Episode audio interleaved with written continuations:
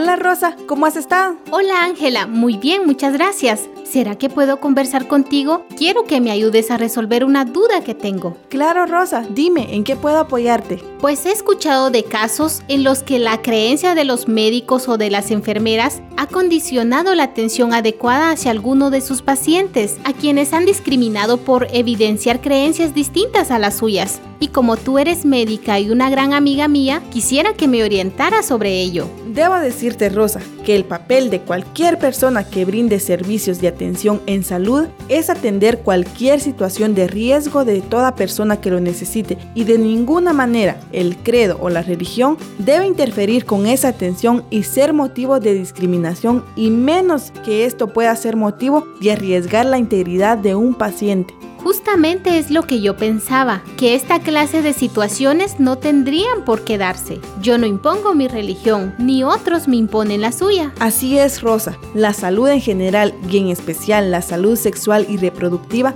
debe ser prioridad del sistema de salud y todas debemos ser atendidas con eficiencia, calidad y calidez. Este es un mensaje del Grupo Multidisciplinario para la Defensa de los Derechos Sexuales y Reproductivos.